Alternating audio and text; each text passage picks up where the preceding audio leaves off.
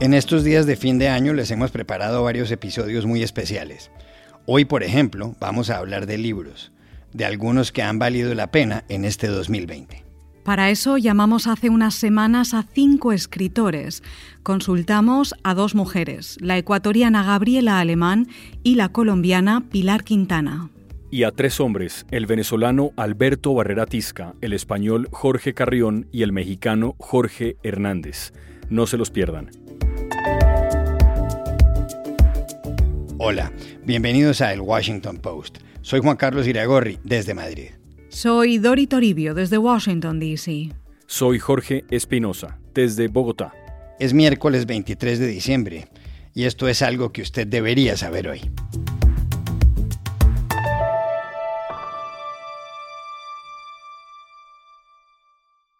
Como nos aproximamos a fechas en las que la gente suele comprar o regalar libros, hemos dedicado gran parte del episodio de hoy a preguntarles a cinco escritores cuáles han sido los que más les han llamado la atención este año. Aquí lo que nos dijo el venezolano, muy conocido, Alberto Barrera Tisca. Hay tres libros que me parecen imprescindibles en el 2020. Este, son de géneros distintos. El primero es Nicanor Parra, Rey y Mendigo que es una biografía escrita por Rafael Gumucio sobre este magnífico poeta chileno. Este libro, aunque se publicó en Chile en el 2018, es ahora en el 2020 que se está publicando en, en España y en México. Es una biografía monumental que tiene además la garantía de contar con la pluma de Rafael Gumucio, que es un escritor lleno de inteligencia y de, y de humor. Luego hay una novela del escritor venezolano Camilo Pino, que se llama Crema Paraíso este, publicada por Alianza en, España este, este 2020. Es una novela súper divertida, muy ingeniosa, eh, que además se mete un poco como con la cofradía literaria, con, ese mundo, este, y lo sabotea, se burla. Eh, es una manera muy distinta además de presentar y de acercarse al tema de la crisis este, actual política en, en Venezuela pero fundamentalmente trata eso, trabaja un poco eh, este, la relación padre-hijo y la relación con la fama y las cofradías literarias. Eh, es una novela deliciosa. Y finalmente también hay, un libro que es una gran crónica, muy interesante también, de Melba Escobar, publicada ahorita, este, hace muy poco, por Seis Barral. Se llama Cuando éramos felices pero no lo sabíamos, Cuatro viajes entre Colombia y Venezuela en tiempos apocalípticos. Esta es una, es una crónica además muy interesante porque Melba Escobar logra agarrar un tema que, eh, del cual eh, hay una gran eh, sobreinformación que está hipermediatizado y dar una visión totalmente inédita y nueva. Eh, este, ya hace cuatro viajes a Venezuela, pero también hace viajes hacia sí misma, hacia su propia vida mientras transcurre todo esto y va contando la historia eh, de esta tragedia desde adentro, desde la intimidad de los venezolanos. Este, yo creo que estos tres libros podrían ser para mí tres libros indispensables en este año. También llamamos a la escritora ecuatoriana Gabriela Alemán, que estudió en la Universidad de Cambridge, en el Reino Unido, y en la de Tulane, en Estados Unidos, donde hizo un doctorado y donde ha dictado clases.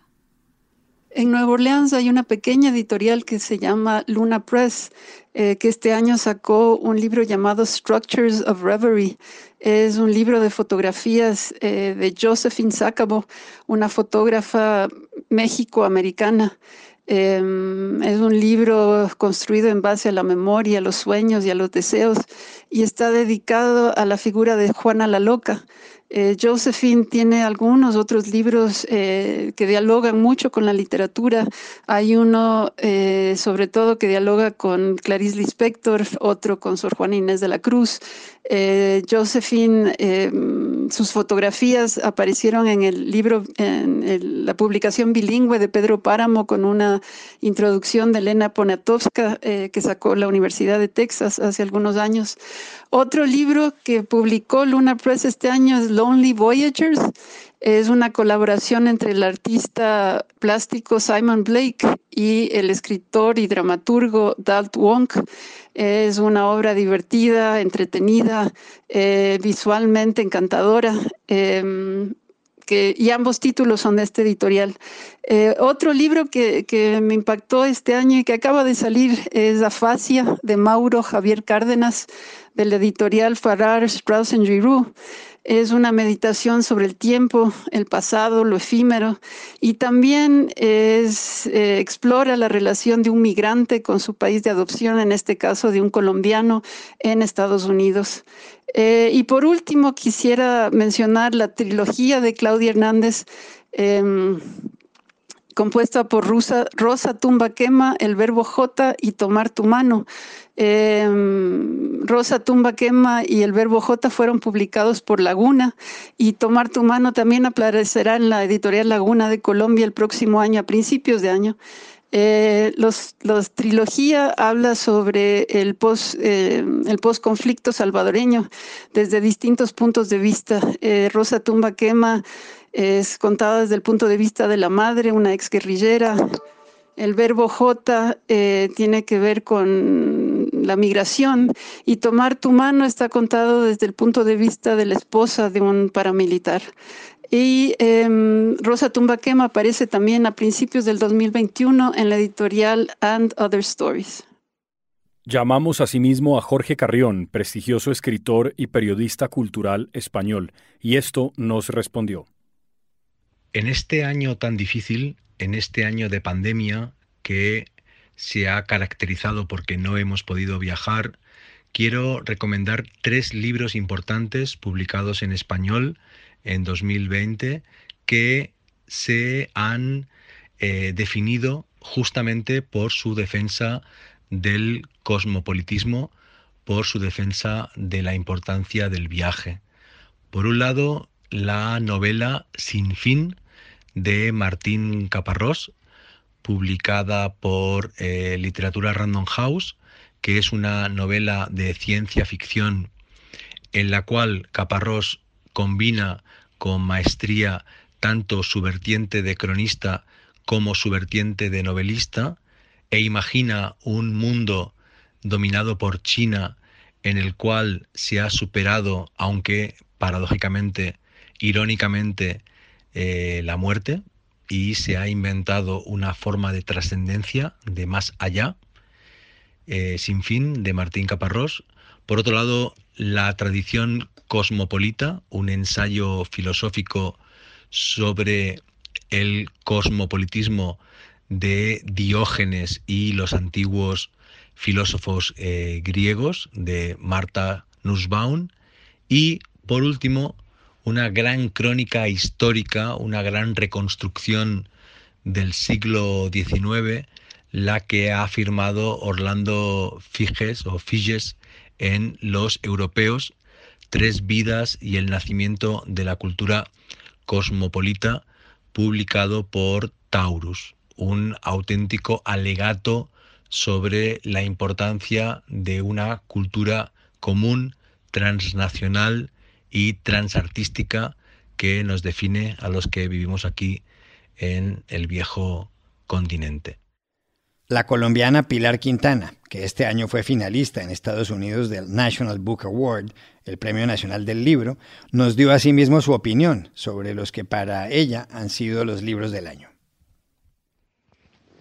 Bueno, algunos de los libros que más me gustaron este año son de editoriales colombianas independientes, lo que me pone contenta.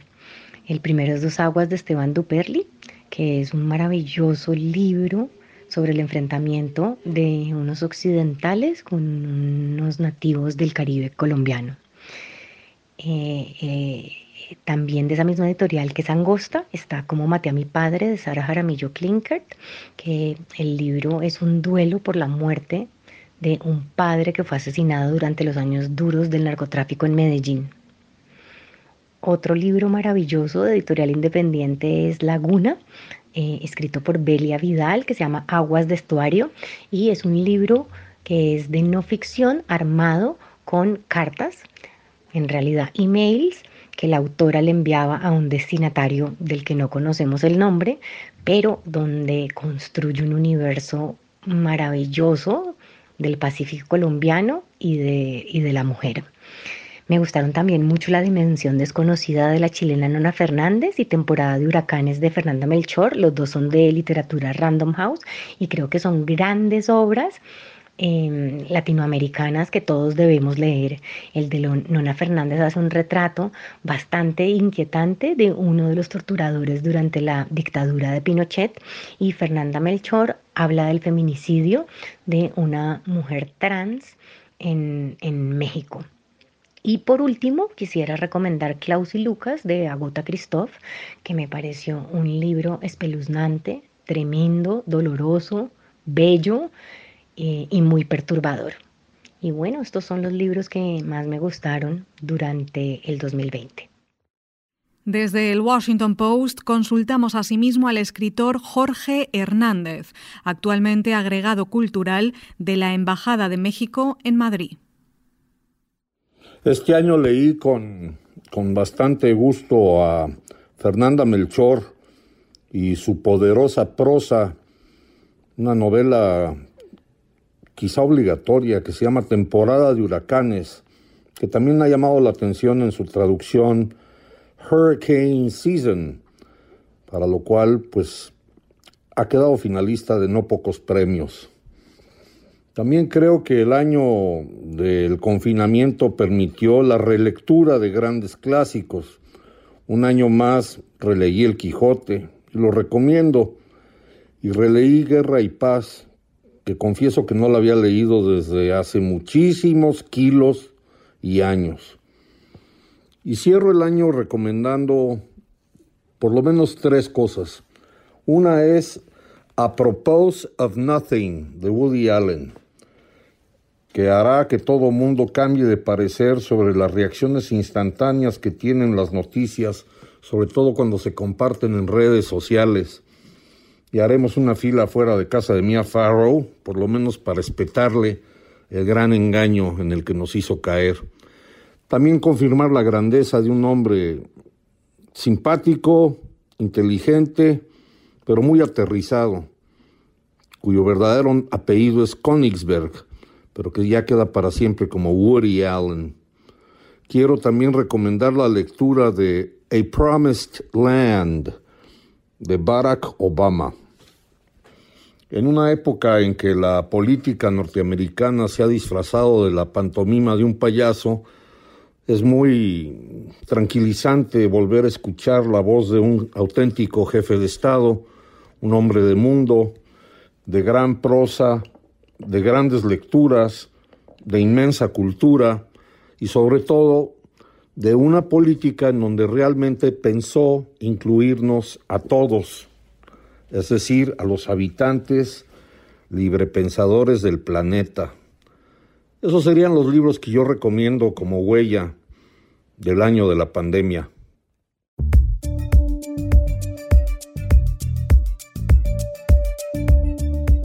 Y aquí termina el episodio de hoy de El Washington Post, El Guapo. En la producción estuvieron Cecilia Favela y John F. Burnett. Por favor, cuídense mucho. Y pueden suscribirse a nuestro podcast en nuestro sitio web, elwashingtonpost.com, seguirnos en nuestra cuenta de Twitter, arroba el post, y también nos encontrarán en Facebook, buscando el Post Podcast. Chao, hasta la próxima.